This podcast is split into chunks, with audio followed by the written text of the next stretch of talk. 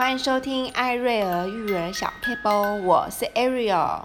好，那今天呢，要跟聊大家聊一聊的是，小孩还在年纪小小的时候，就要给他们金钱的观念吗？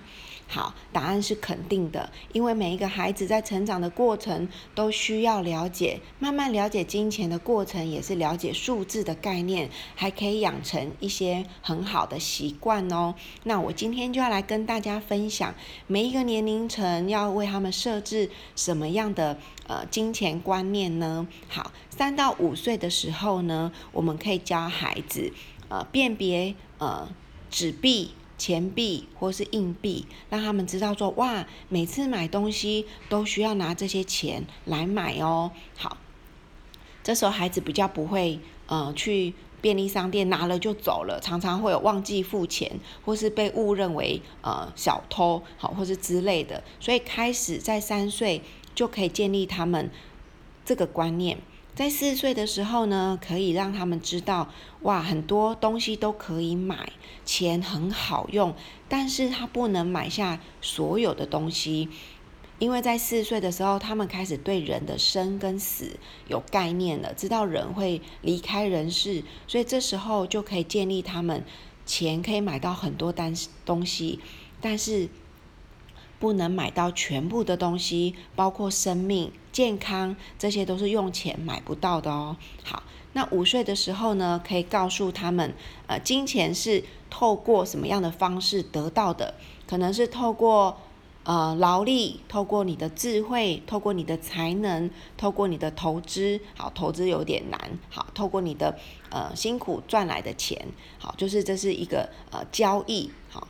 透过你的劳力呀、透过你的时间所换来的钱，所以在三到五岁呢，爸爸妈妈就很需要：第一，教他们认识钱，简单的就可以了；第二，告诉他们钱可以买到很多单很多东西，然后虽然不是全部的东西。再来呢，给孩子有一个钱是怎么赚来的一个简单的观念。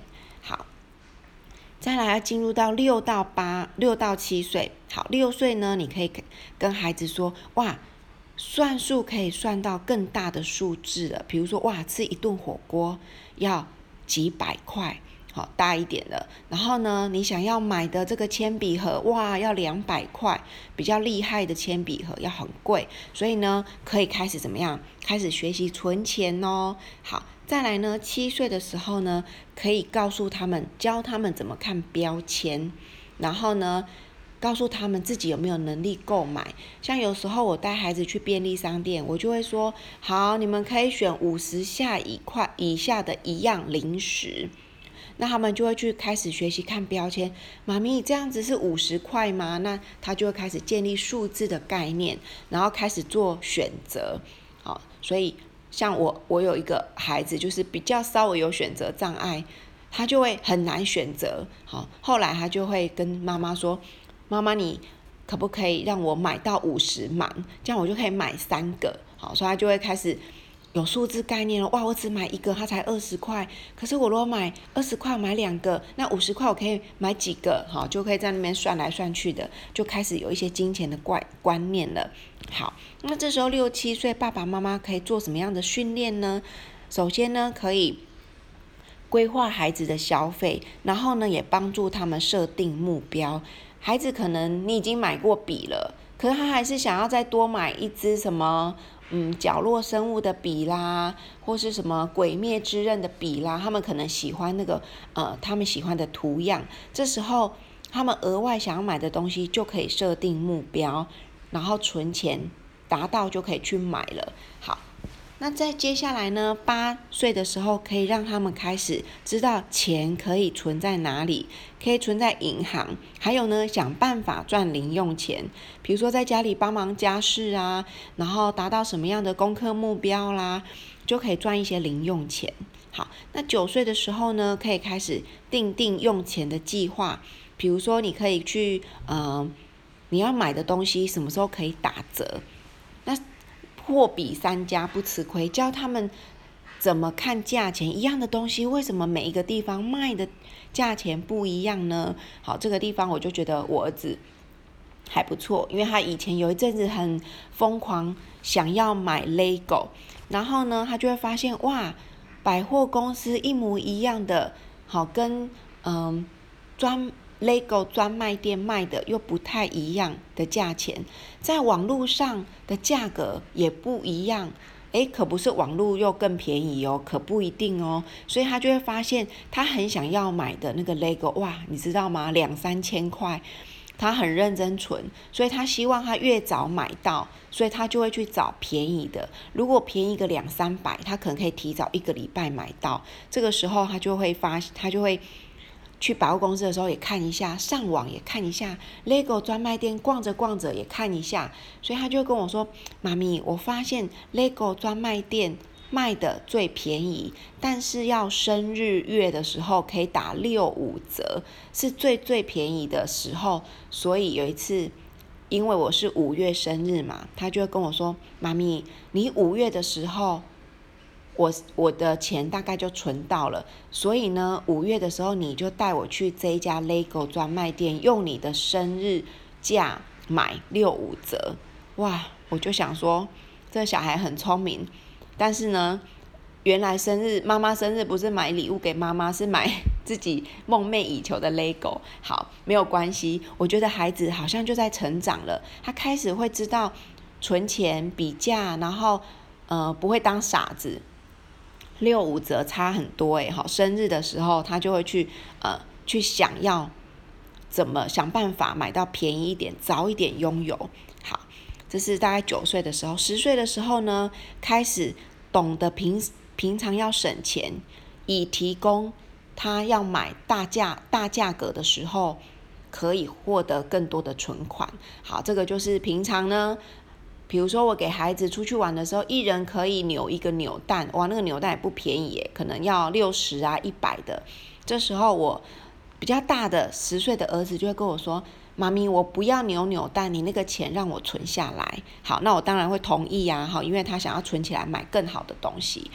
好，所以在八到十岁呢，就是培养孩子赚钱的一个意识，让他们了解不是躺着就有钱。好，所以呢，我不会让他们固定领零用钱这件事情，每一个每一个每一个钱都可以透过他们的付出、他们的努力，还有呢，我觉得。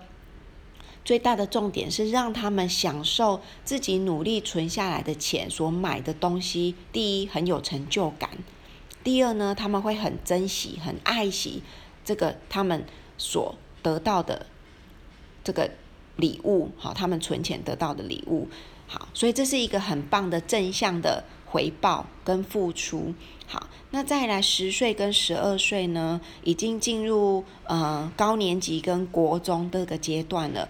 他们开始要学习辨识一些广告的讯息，为什么呢？因为他们越来越懂得广告很吸引人，看到就很想买。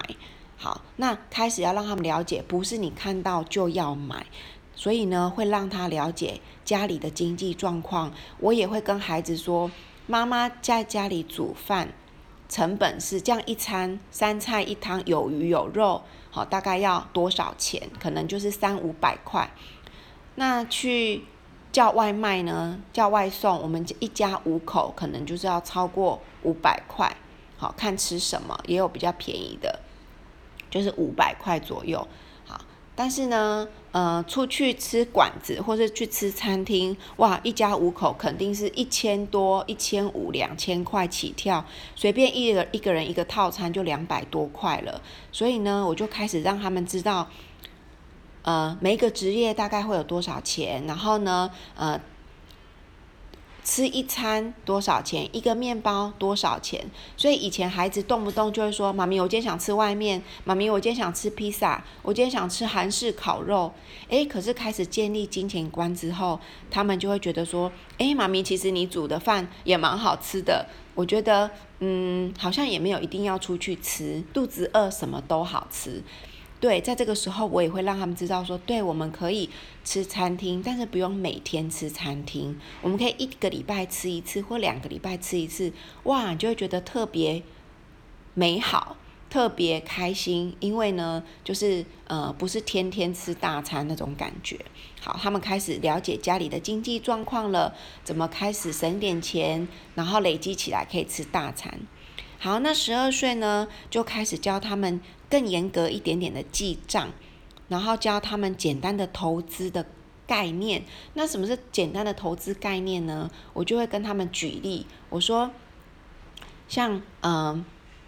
我就举一个例子，我说，比如说，嗯，嗯，有一个老师，他们认识的老师，好，简称嗯嗯，Danny 老师，好，我就说，哎，Danny 老师他是，呃，他本身是一个银行的高，就是精算师，那他也是你们的数学家教老师，然后他自己又有投资。股票投资基金，所以你看哦，他把大部分的时间都花在他的本业上，就是八个小时在银行工作，